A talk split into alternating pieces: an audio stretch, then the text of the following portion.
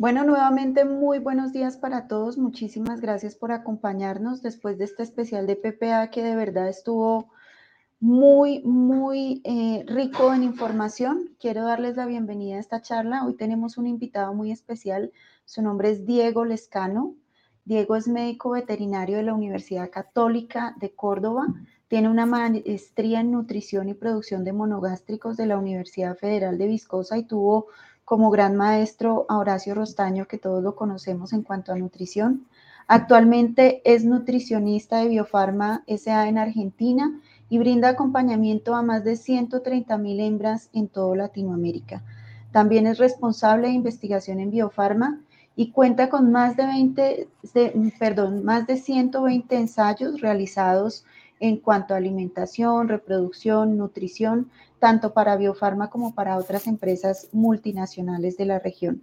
Muchas gracias, Diego, por acompañarnos y bienvenido a tu casa.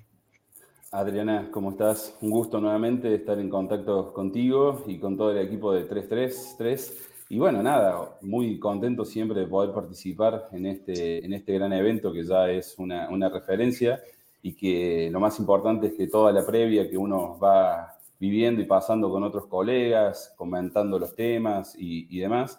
Es muy interesante y, sin duda que lo más enriquecedor es lo que viene después de la, de la presentación, el intercambio que podamos hacer eh, en, esta, en esta presentación y en todo el trabajo continuo a lo largo de este evento. Así que, nada, simplemente si te parece, podemos eh, ir compartiendo pantalla y avanzar. Claro que sí, ya mismo. ¿Me confirmas si ves la presentación expandida? perfecto. Puedes iniciar. Genial. Bueno, un poco la idea em, para la presentación de hoy es hacer unos 20, 25 minutos de la, presentación, tocando algunos temas de... Diego, Adri, no se está transmitiendo la, sesión. Así que por favor que esperen un minuto. Espérenos unos minutos y ya resolvemos. Segundos, segundos. Sí. Denos unos segunditos. Entendido. O sea, volvemos a empezar. Sí, había visto que no estaba. Lo estoy siguiendo en el teléfono y no estaba. Sí, ya, ya, ya le damos solución. Debe ser algún tema de link.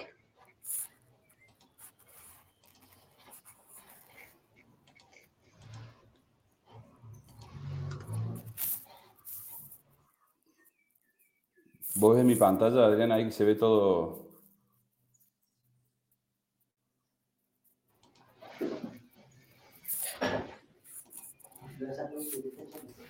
Está listo.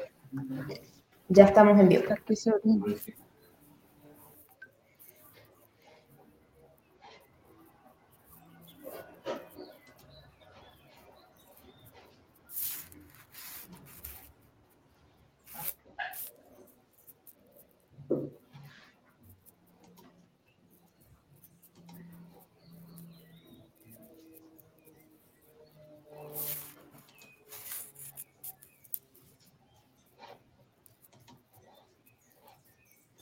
Adriana, pueden comenzar de nuevo. ¿Me escuchan? Te escuchamos, pero ¿qué hago? ¿Vamos en vivo de una? Sí, de nuevo, de nuevo. Listo, listo.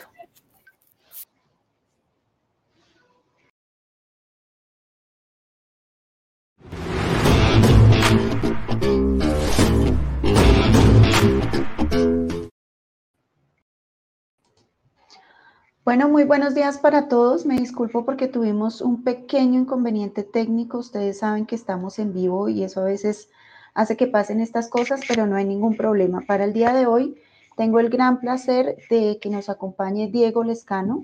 Diego es médico veterinario de la Universidad Católica de Córdoba, tiene una maestría en nutrición y producción de monogástricos de la Universidad Federal de Viscosa bajo la supervisión del doctor Rostaño. Actualmente es nutricionista de Biofarma S.A. en Argentina, por medio de lo cual brinda acompañamiento a más de 130 mil hembras en toda Latinoamérica. También es responsable de investigación en Biofarma y ya cuenta con más de 120 ensayos realizados desde 2013 en manejo, nutrición, reproducción, no solamente para Biofarma, sino para otras empresas multinacionales. Bienvenido, Diego. Adriana, ¿cómo estás? Buenos días, buenos días a todos los que nos están siguiendo. Em, de vuelta, un poco saludar a todos y estar eh, nuevamente agradecido por formar parte de este gran evento que, como te decía anteriormente, ya es referencia y, la parte más linda, como te decía, también es toda la previa y el, y el post-evento que se genera en la interacción con otros colegas. Sabemos que nos están siguiendo muchos colegas que tienen amplia experiencia y siempre ese debate que se pueda generar al final es lo más enriquecedor. Así que, nada, intentando comenzar, eh, les comento que la presentación va a durar unos 20, 25 minutos y vamos a dejar unos 10 minutos para poder hacer ese intercambio que creo que es lo que más termina sirviendo al final de la presentación. Entonces, Adriana, si te parece, empiezo a compartir. ¿Me confirmas si está la presentación expandida? Se ve perfecto, puedes comenzar. Bueno, genial. Bueno, un poco el tema que planteamos, y esto viene de un proyecto de trabajo que ya llevamos eh, cada año desarrollando en nuestra, en nuestra realidad, y algo que nos ocurre es que existe esa evolución genética, ese avance de la prolificidad, que es un trabajo, es un proyecto de investigación tanto aplicada como validaciones a campo, en donde nunca termina, y eso nos hace ver que eh, es debido al gran trabajo que las empresas de genética vienen desarrollando, porque permanentemente nos van poniendo un poquito más lejos y un poquito más alto esos desafíos o estándares a alcanzar, ¿sí? Y eso trato de explicarlo en este gráfico que siempre me gusta presentar. Eh, el, gráfico que ven a la izquierda que estoy señalando es la evolución que ha tenido la porcicultura latinoamericana, principalmente eh, tomando las 10 mejores granjas de Brasil como un mercado de gran volumen, el mercado más grande de nuestra región, en donde vemos un aumento de la cantidad de lechones destetados por hembra por año, eh, sí, por hembra por año, ¿sí? Y que eso no solamente se, trata en, grandes mercados o en grandes eh, industrias como la de Brasil, sino que también se empieza a ver en los otros países en donde nos toca actuar, ¿sí? En diferentes países de Centroamérica, como así también en Argentina. Y para eso, y siempre me preguntan cuando nos toca visitar diferentes granjas, me dicen, Diego, ¿es real? ¿Eso se logra? ¿Se alcanza? Y claramente sí, por eso me gusta siempre poner ejemplos con nombres propios. Y para esto, un ejemplo es la granja comercial de Argentina, que es Fumicen, ¿sí? que en los últimos cinco años ha tenido una gran evolución en lo que es lechones destetados por hembra por año, ¿sí? más de 8 lechones destetados más por hembra por año, y que consecuentemente cuando uno empieza a pensar, y va a ser un poco el objetivo de esta presentación, enfocarnos sobre nuestra unidad de medición, que es la cerda, vemos el gran crecimiento en eficiencia que esta hembra tiene, ¿sí? Y sin duda, y lo vuelvo a repetir, eh, esta mañana hablaba con colegas de casas genéticas y, siempre decimos que el trabajo de las empresas de genética, independientemente de la marca o de la casa comercial, ya está realizado y lo continúan realizando. ¿sí? Bueno, ahora depende de nosotros, del resto de las áreas, hacer ese trabajo multidisciplinario para poder expresar al máximo el potencial genético de las mismas. ¿sí? Y cuando hablo de ese trabajo multidisciplinario, hago relación a lo que es nutrición, sanidad, al manejo, a la toma de decisiones, para poder expresar el máximo potencial. Estoy totalmente convencido que cuando vemos realidades de granjas comerciales que nos toca visitar que no logran expresar ese máximo potencial genético, es porque algo no estamos haciendo y es ahí donde empieza la autocrítica y un poco el trabajo en conjunto que tenemos que realizar para encontrar esos desafíos, ¿sí? Eh, y más que nada entender y empezar a tener algunos conceptos que esta, mayor cantidad de kilos de camada que se produce independientemente de las unidades de lechones, viene de la mano en consecuencia de muchas veces con un menor consumo de alimento por parte de las hembras, ¿sí? O sea que eso es simplemente eficiencia de producción, lo que están logrando nuestras hembras actualmente, ¿sí? Y cuando digo que tenemos que proyectar y tratar de trabajar y hacer la receta para cada una de nuestras granjas, hago referencia a lo siguiente. El trabajo día a día, en ese trabajo multidisciplinario, tiene que estar enfocado en identificar los desafíos que esa granja tiene. Muchas veces decimos o he escuchado, o es un problema tener más cantidad de lechones porque aumentan los de bajo pesos. Yo no lo trabajaría como un problema, sino como un gran desafío a poder eh, trabajar y a poder mejorar, ¿sí?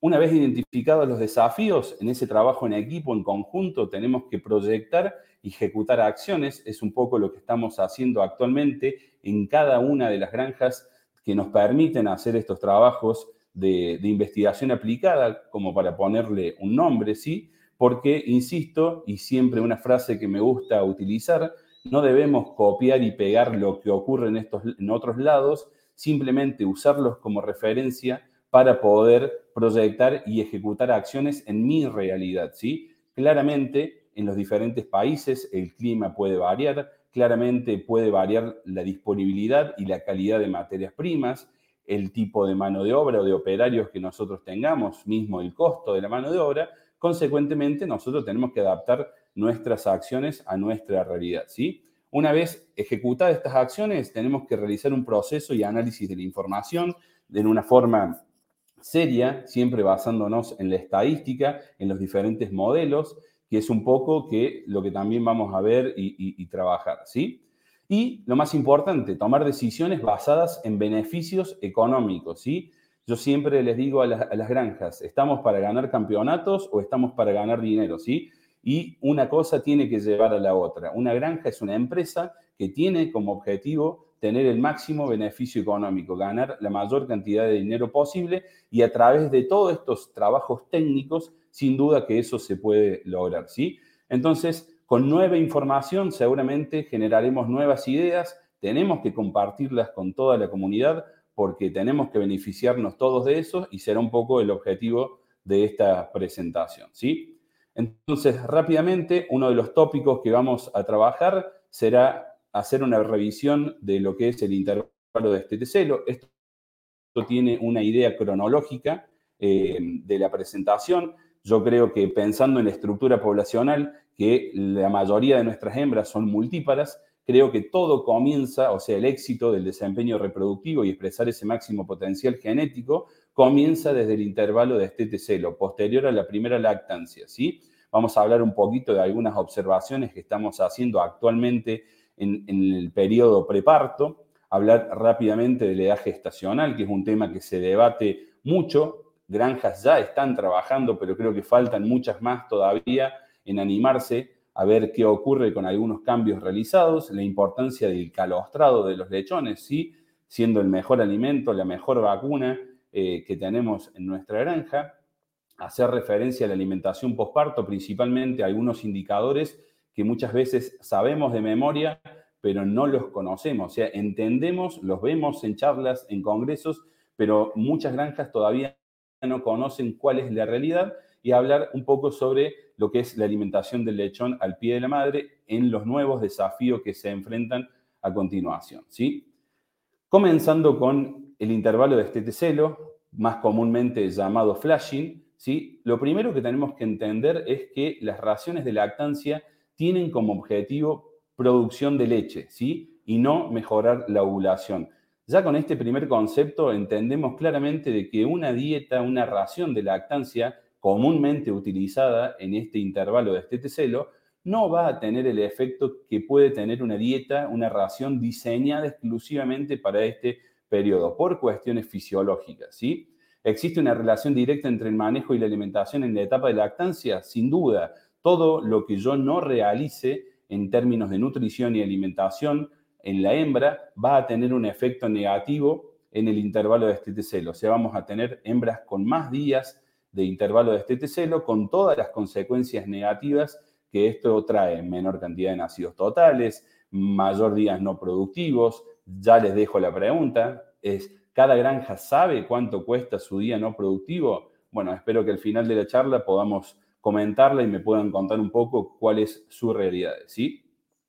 Em, y claramente lo que nosotros buscamos con estos ingredientes insulino estimulantes en esta ración de flashing diseñada específicamente es generar una alteración de la secreción hormonal eh, liderada por la LH, FSH, etcétera, etcétera, y poder generar un mayor y mejor reclutamiento, desarrollo de los folículos, posteriormente óvulos, para tener óvulos de gran tamaño, ¿sí? Y muchos óvulos, ¿sí? Acá viene un tema bastante controvertido, ¿sí? que hasta el día de hoy se discute, muchas veces llamado de los mitos de la producción, pero siempre es importante guiarnos sobre investigaciones científicas de verdaderos equipos de investigación a nivel académico que realizan, y es acá donde uno, y como siempre digo, no tenemos que simplemente mirar las conclusiones, porque me pasa muchas veces que recibimos un paper, vemos una publicación y vamos directamente a las conclusiones a ver si funcionó o no funcionó. Yo creo que lo más interesante es lo que me pasa a mí personalmente, es leer todo el material y métodos y estudiar las condiciones en las cuales se realizan estos trabajos, ¿sí? Entonces, hay muchísimas evidencias a nivel internacional de la importancia de hacer una dieta específica para flashing con ingredientes específicos para generar estos cambios hormonales, ovulación, etc. Y una de las referentes de este tema, de la cual yo me baso y estudio mucho y tengo una gran relación, es con la profesora Fernanda Almeida de la, de la Universidad Federal de Minas Gerais, que ella ha desarrollado grandes trabajos y nos ha permitido a nosotros hacer una línea de investigación y trabajo aplicado en granja con resultados demostrados a campo y publicados. ¿sí? Otros trabajos directamente mencionan que no hay un beneficio de utilizar estas dietas específicas, pero en estos trabajos por lo general se utiliza dietas de gestación y lactancia. Como bien dije, no son dietas específicas para este periodo de intervalo de este TC. ¿sí?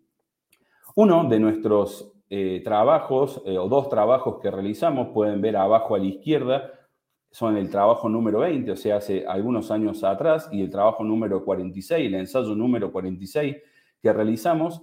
Esto eh, hace referencia al total de hembras paridas en estos dos ensayos a nivel de campo, ¿sí? con una cantidad de repeticiones muy importante, que es una de las diferencias muchas veces que se observa en los trabajos académicos, en donde por una cuestión de costos, de estructuras o de capacidad, realizan trabajo con pocas hembras. En este caso, el número, el N, es bastante importante. ¿sí? El, resumen, como vemos en el gráfico de la izquierda, hembras que eh, habían recibido una dieta específica de flashing, ¿sí? tuvieron menos cantidad de camadas de menos de 10 lechones nacidos totales y consecuentemente un 56% más camadas con más de 20 nacidos totales. Pasaron los años, las hembras cambiaron, aumentó la prolificidad, volvimos a repetir este trabajo, ¿sí? Y volvimos a observar lo mismo. En este caso, simplemente utilizando lactancia y una dieta específica para mejorar este, este trabajo. Volvimos a observar una reducción en la cantidad de camadas que parían menos de 7, de cerdas que parían menos de 7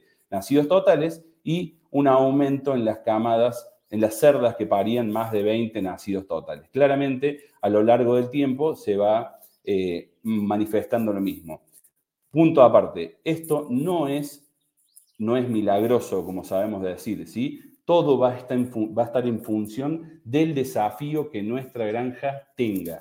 Si la hembra está bien alimentada, con una buena nutrición, si no ha tenido la pérdida de condición corporal que puede afectar a la reproducción en el ciclo siguiente, sin duda que todas estas estrategias van a ayudar a mejorar los resultados, ¿sí? Entonces, como siempre digo, si queremos evitar el uso de estas raciones específicas, hagamos un trabajo un poco más específico en el sector de lactancia para no depender de estas herramientas diferentes, ¿sí? Pero tengamos en cuenta que esta ración de flashing en el costo total de alimentación no supera el 2% del costo total, ¿sí? Y todo lo que nosotros realicemos en este momento sin duda tendrá un retorno económico muy importante, ¿sí? Entonces, insisto, no es copiar y pegar, es que cada granja pueda evaluar esta, este, este diseño específico de dietas en observar si tiene más nacidos totales, si acorta el intervalo de este tecelo, si logra cumplir con la cuota de monta como consecuencia de todo esto, si encuentra una u otra de, estas, de estos beneficios y en otros casos hemos detectado una mejora en la uniformidad de la camada porque hay evidencia científica que la uniformidad de la camada comienza a desarrollarse ya desde el, reclutamiento y desarrollo folicular para tener camadas más uniformes. ¿sí? Siguiendo con el segundo punto, este gráfico, eh, seguramente los que han podido seguirme en alguna otra presentación ya lo han visto, pero creo que es muy importante. Como siempre les digo, tenemos que trabajar sobre las pérdidas totales de lechones al momento del parto y nada mejor que utilizar este reporte que resume más de un millón y media de hembras, en donde la media de pérdidas totales de lechones al nacimiento, de nacidos muertos y momificados, está entre el 8 y el 9%, ¿sí? Y si nosotros vemos la mortalidad predestete de, estas, de este grupo de hembras, en una media general, con granjas muy eficientes y otras no tanto, vemos que las pérdidas predestetes también están arriba del 8%. Entonces, siempre digo, siempre nos enfocamos y nuestros equipos están diseñados y organizados para trabajar y en reducir la mortalidad predestete, ¿sí? Con un trabajo de 21 28 días en función a la edad de lactancia. Ahora bien, tenemos prácticamente la misma pérdida al momento del parto, en donde tendríamos simplemente unos 5 o 6 días de tiempo para trabajar creo que vale la pena eh, redirigir algunos esfuerzos en el manejo preparto para poder reducir estas pérdidas totales al nacimiento, ¿sí? Y e independientemente de disminuir los nacidos muertos principalmente, voy a tener una mejor calidad del lechón y con seguridad esto va a traer acarreado una menor mortalidad predestete. Y es lo que quiero mostrarles a continuación con algunas informaciones que están siendo realizadas en este momento estos datos aún no han sido publicados. Es un trabajo que estamos llevando todavía en conjunto con algunas granjas y les pasaré a mostrar a continuación. ¿sí? Un trabajo que ya veníamos viendo y soy de las personas que está totalmente convencida que la constipación de las hembras es uno de los grandes desafíos que nosotros tenemos. De forma numérica y objetivas, el 76% de las granjas que nosotros hemos relevado y nos sigue ocurriendo lo mismo, tienen hembras que defecan por primera vez con más de 48 horas posparto, ¿sí? Eh, eso podemos llamar como una hembra constipada, ¿sí? Es una forma objetiva de poder decir si mi hembra está o no está constipada. Y que ese grupo de hembras que demora tiempo en defecar tiene un 43% más nacidos muertos, ¿sí? Claramente esa constipación, si uno no nos, da, no nos daría el tiempo en esta presentación, pero es muy importante revisar la fisiología, todo lo que ocurre, la liberación de endotoxinas internas, el estrés que genera en la hembra, eh, etcétera, etcétera. Todo eso afecta a la regulación hormonal y en todas las hormonas relacionadas al parto y consecuentemente pueden ser esas causas por las cuales aumentan estos nacidos muertos. Y sin duda, trabajar la constipación, que insisto, no vamos a ver todas las herramientas que hay, simplemente es dejar a algunos disparadores para que regresen a sus granjas, evalúen estas cuestiones y después podamos volver a trabajar sobre alguna de estas herramientas para mitigar estos efectos negativos, ¿sí?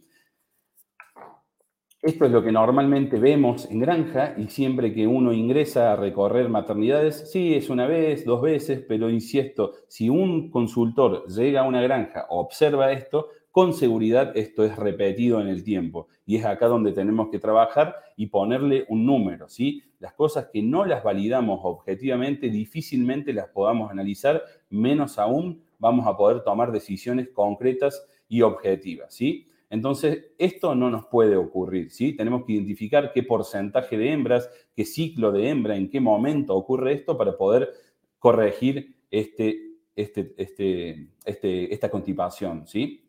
Entonces, yendo a la parte número, así, che, vemos la hembra, vemos la hembra constipada, vemos que demoran mucho tiempo en defecar. Bueno, ¿cómo me impacta? Voy a tratar de dejarle alguna información de cuál es el efecto negativo que esto ocurre. ¿sí? Hay muchos otros, voy a tratar de dejar algunos disparadores, creo yo, en mi consideración, los que más impactan, como por ejemplo el consumo de ración diaria. ¿sí? Vemos que hembras que tardaron más de 48 horas en defecar tienen un consumo de 6 kilos 300 en todo el periodo de lactancia a 21 días ajustado, ¿sí? y hembras con menos de 48 horas, 6 kilos 700, casi 6 kilos 800. ¿sí? Claramente ahí la constipación impacta sobre el consumo de alimentos, ¿sí? Otro punto importante en la atención al parto, que muchas veces es cuestión de organización, de gestión y de tener en claro los movimientos y el tiempo que yo tengo que tener en cada una de las salas, vemos que muchas veces hay un porcentaje de hembras que no fueron identificadas a tiempo y que no llegaron a las maternidades, y acá puede ser de gran debate y gran discusión, simplemente les dejo el número para que puedan evaluar eh, y que sepan que hembras que llegan a la maternidad con cuatro días o menos para el futuro parto, tendrán un 15,8% de, de pérdidas totales y hembras que tienen esos cuatro o cinco días de adaptación a la maternidad, principalmente las primerizas, tienen un 10% de pérdidas totales influenciado directamente por los nacidos muertos, ¿sí? Entonces es importante que podamos reorganizar nuestro flujo, acá implica un gran trabajo y sé que no es fácil por la disponibilidad de instalaciones, etcétera, simplemente quiero dejarles la información que el tiempo de estadía de la hembra es muy importante para poder reducir esas pérdidas totales, ¿sí? Otro punto que hemos identificado en todo este relevamiento de información que venimos realizando, en toda esta interacción de información, compilación de datos, etcétera, vemos que, hay un 50% de hembras que tienen más de 38.5 grados al momento del parto, de temperatura, ¿sí? en, el primer momento no sabíamos si esto tenía un impacto sobre el desempeño de la hembra y una vez que tenemos una gran masa de datos actualmente, de diferentes genéticas, de diferentes granjas, por lo tanto eso es consistente en el tiempo, siempre nos hemos movido en el 40-50% de hembras que están por encima de 38 grados y medio, ¿sí? Será ver las herramientas, por qué está ocurriendo esto y qué herramientas tenemos para corregir o tratar de mitigar este efecto. Vemos que hembras con más temperatura tienen una mayor cantidad de nacidos muertos. Insisto, hay un gran volumen de hembras que fueron analizadas para asegurarles la consistencia de esta información. ¿sí? Entonces, identifiquemos este tema en nuestras granjas y hagamos y proyectemos las herramientas necesarias para poder mitigar este efecto. ¿sí? Consecuentemente, también seguimos estas hembras hasta el momento del destete y hembras que habían tenido mayor temperatura al momento del parto destetaron menos kilos de camada. ¿sí? Estos kilos de camada son para 15 lechones destetados con 21 días eh, exactos que fueron ajustados, ¿sí? Y claramente esto tiene que tener un impacto principalmente sobre el consumo. Alguna evidencia ya estamos teniendo, pero como siempre digo, tenemos que juntar más información para poder, eh, poder estar seguros de estos datos. ¿sí? Lo de la temperatura ya tiene un gran volumen de hembras, por lo cual estamos seguros que afecta la cantidad de nacidos muertos y afecta el desempeño de la hembra al momento del destete en kilos de camada, haciendo referencia como a la hembra a mi unidad de medición. ¿sí? Será juntar más información para ver si y en qué momento afecta el consumo de alimento. Lo que estamos viendo, las primeras evidencias, es en la primera semana posterior al parto. ¿sí? Otro tema importante para avanzar es la edad gestacional. Yo sé que ya hay muchas granjas que han dejado de inducir, de utilizar prostaglandina en este momento para dar a la hembra la, posibilidad de parir lo más natural posible, de esta manera identificar en qué momento de la gestación va a parir y consecuentemente tener lechones con una madurez fisiológica mayor. Pero simplemente para dejarles el dato, esta granja es eh, una granja de Argentina, ¿sí? con una, genética de, gran prolificidad, eh, en donde y acá está el punto, usemos la información que tenemos para tomar decisiones, que los sistemas de gestión no se transformen simplemente en bases de datos y no, no nos permitan analizar y tomar decisiones con nuestra propia información. ¿sí?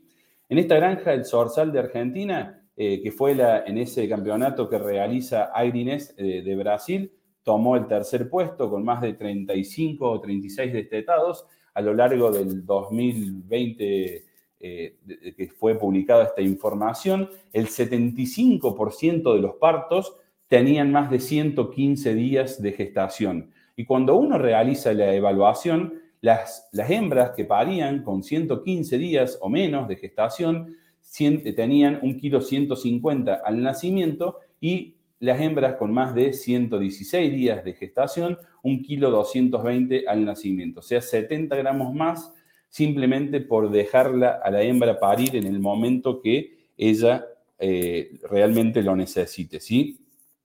Todos sabemos, y yo desde el punto de vista nutricional, a lo largo de estos años hemos probado muchas herramientas nutricionales, no nutricionales, aditivos, estrategias de alimentación, etcétera, para poder mejorar el peso al nacimiento.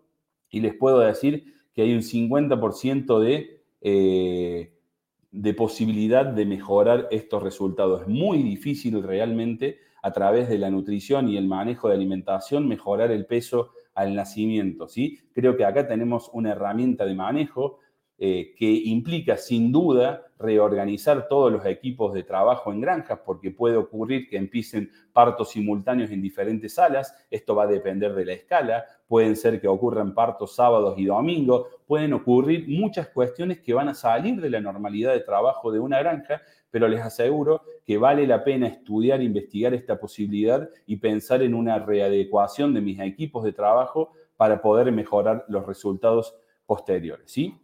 Y para tratar de darles un valor objetivo, siempre nos gusta tener alguna reglita por cada X gramos, tantos más, etcétera, etcétera. Este es un trabajo que estamos llevando ahora. En el pasado ya habíamos hecho algo grande en nuestra granja experimental. Actualmente llevo, llevamos pesados con el equipo de trabajo 5.500 lechones individualmente al nacimiento y al destete. Serán pesados nuevamente a la venta para reproducir el mismo trabajo que hicimos años anteriores, pero con esta nueva realidad, en este nuevo tipo de lechón que estamos teniendo ahora. En esta evaluación ranqueamos o hicimos intervalos de 200 gramos al nacimiento y claramente vemos una respuesta lineal como a mayor peso al nacimiento, mayor peso al destete. No estoy descubriendo nada, simplemente es dejarle la información y que sepan que cada 100 gramos más al nacimiento vamos a tener 200 gramos más al destete. Y quien trabaja en una recría o en un destete venta, saben y están totalmente convencidos que lechones más pesados al destete tendrán un mejor desempeño, su manejo será más simple y sin duda que si estamos en un mercado de uso racional de antibiótico, hay grandes evidencias científicas que un mayor peso al destete tendrá un mejor, una mejor adaptación a estas raciones sin antibióticos. ¿sí? Bueno, y para tratar de correlacionarlo con lo que ocurre a la venta, utilizando datos del ensayo número 47 que nosotros realizamos hace, hace algunos años atrás, eh, pudimos observar que cada 100 gramos al nacimiento tuvimos un kilo 260 más a la venta. ¿sí? Esa fue nuestra realidad con una genética particular, con un peso al nacimiento particular, pero sin duda hay una respuesta. Entonces, claramente cada uno hará su, su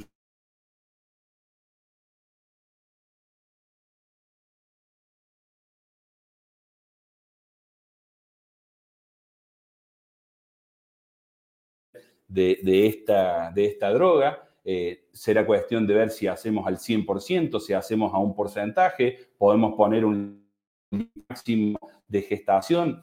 Hay muchísimas de ver este, este trabajo. Simplemente mi intención es dejarles información objetiva para empezar a hacer esos cálculos económicos, esos análisis de sensibilidad previa a la ejecución de cualquier trabajo para ver si va a haber una viabilidad económica futura y consecuentemente realizar nuestra propia receta, como siempre digo. ¿sí? Simplemente tengan en cuenta que estos lechones de 700 800 gramos comparado a los de 2 kilos, a los 161 días de vida pesados exactamente, hay cerca de 19 kilos de diferencia a la venta. ¿sí? Ese es el comportamiento de una población de una granja. Siguiendo con la presentación, un tema de gran relevancia, hay muchísima información que hace referencia principalmente a la cantidad de calostro que nuestros lechones deben tomar para poder asegurar su viabilidad y su gran desempeño durante el periodo de lactancia. Este es un trabajo que ya está realizado, que hoy ya estamos aplicando.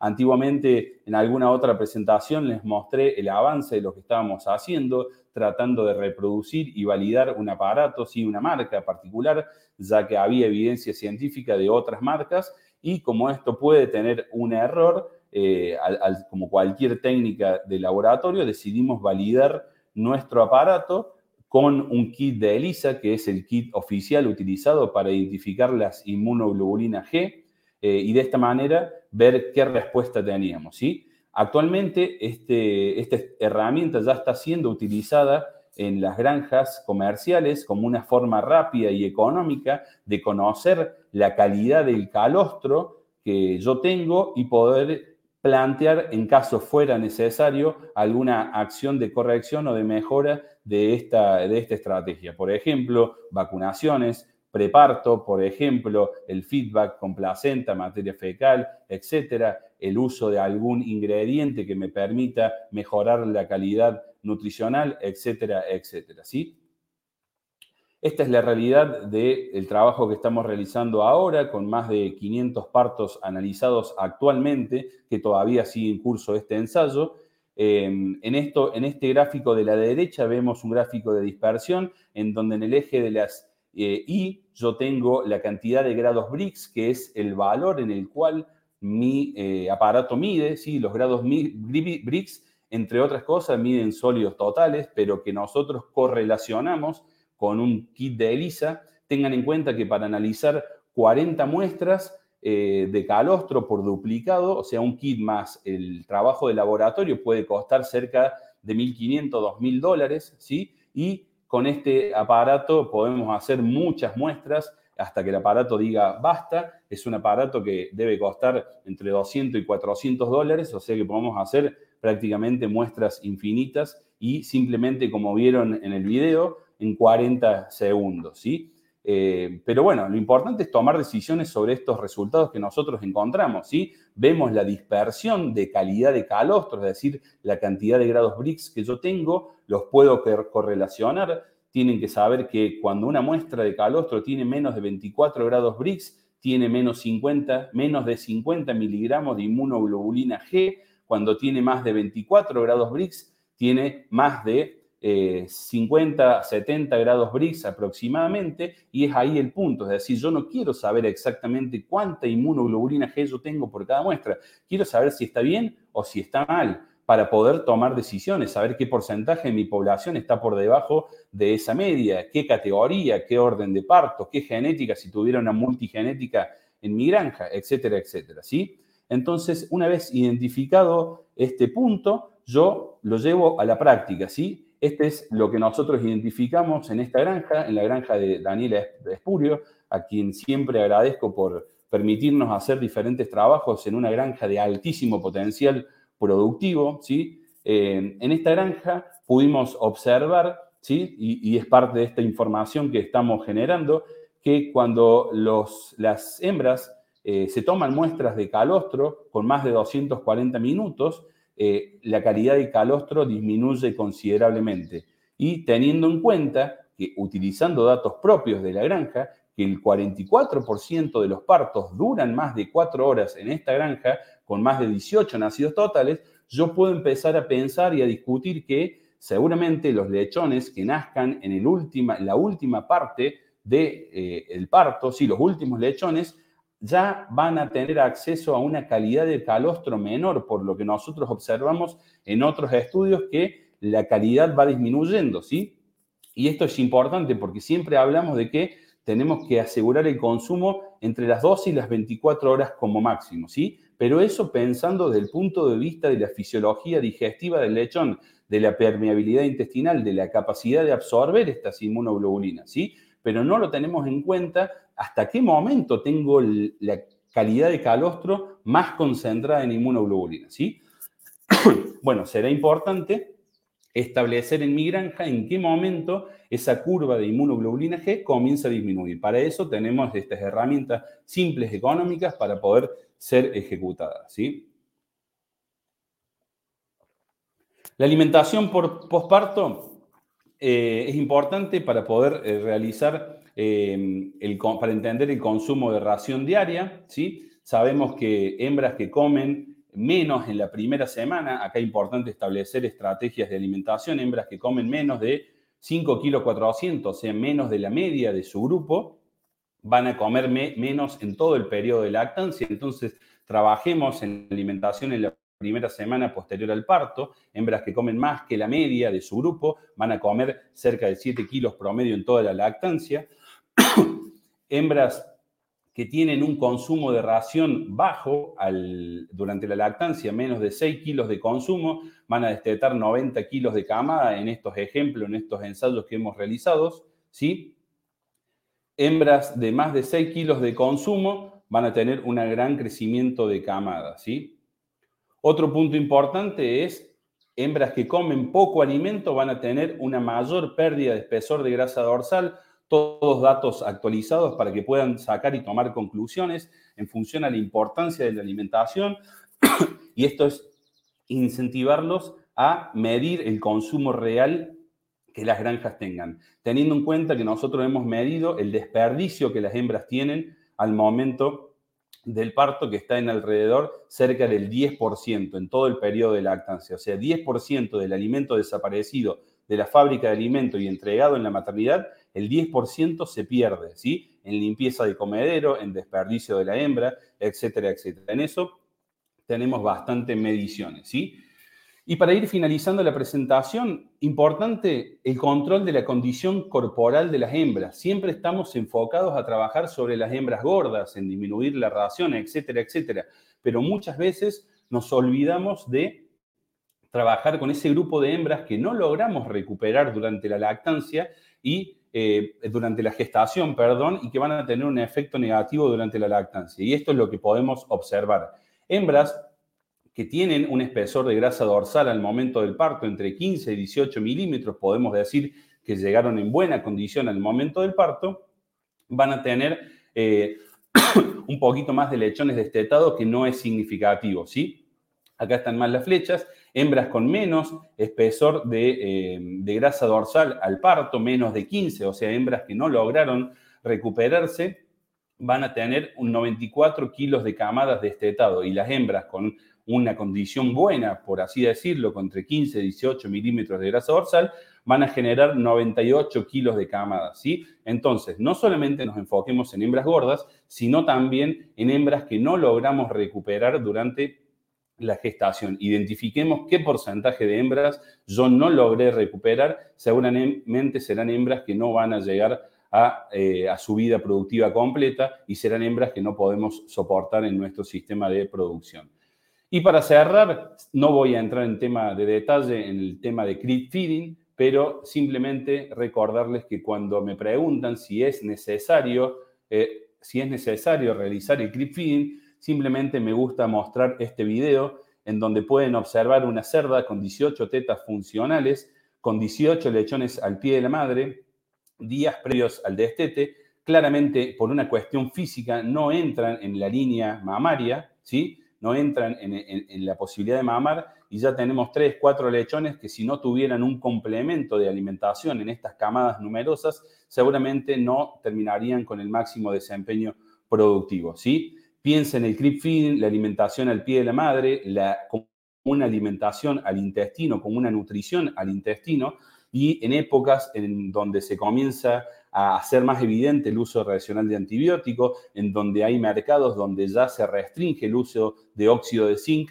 creo que la alimentación de los lechones al pie de la madre vuelve a tomar relevancia y son parte de nuestros proyectos en volver a actualizar información en granjas comerciales con una gran cantidad de lechones destetados. ¿sí? Tenemos trabajos publicados de la evidencia que la alimentación al pie de la madre, el creep feeding, no solamente mejora eh, la calidad intestinal, la morfometría intestinal, sino también es fundamental para el máximo desempeño productivo de los lechones y ahora, consecuentemente, para una mayor salud intestinal y hacer frente a los nuevos desafíos que nosotros vamos a tener. ¿sí?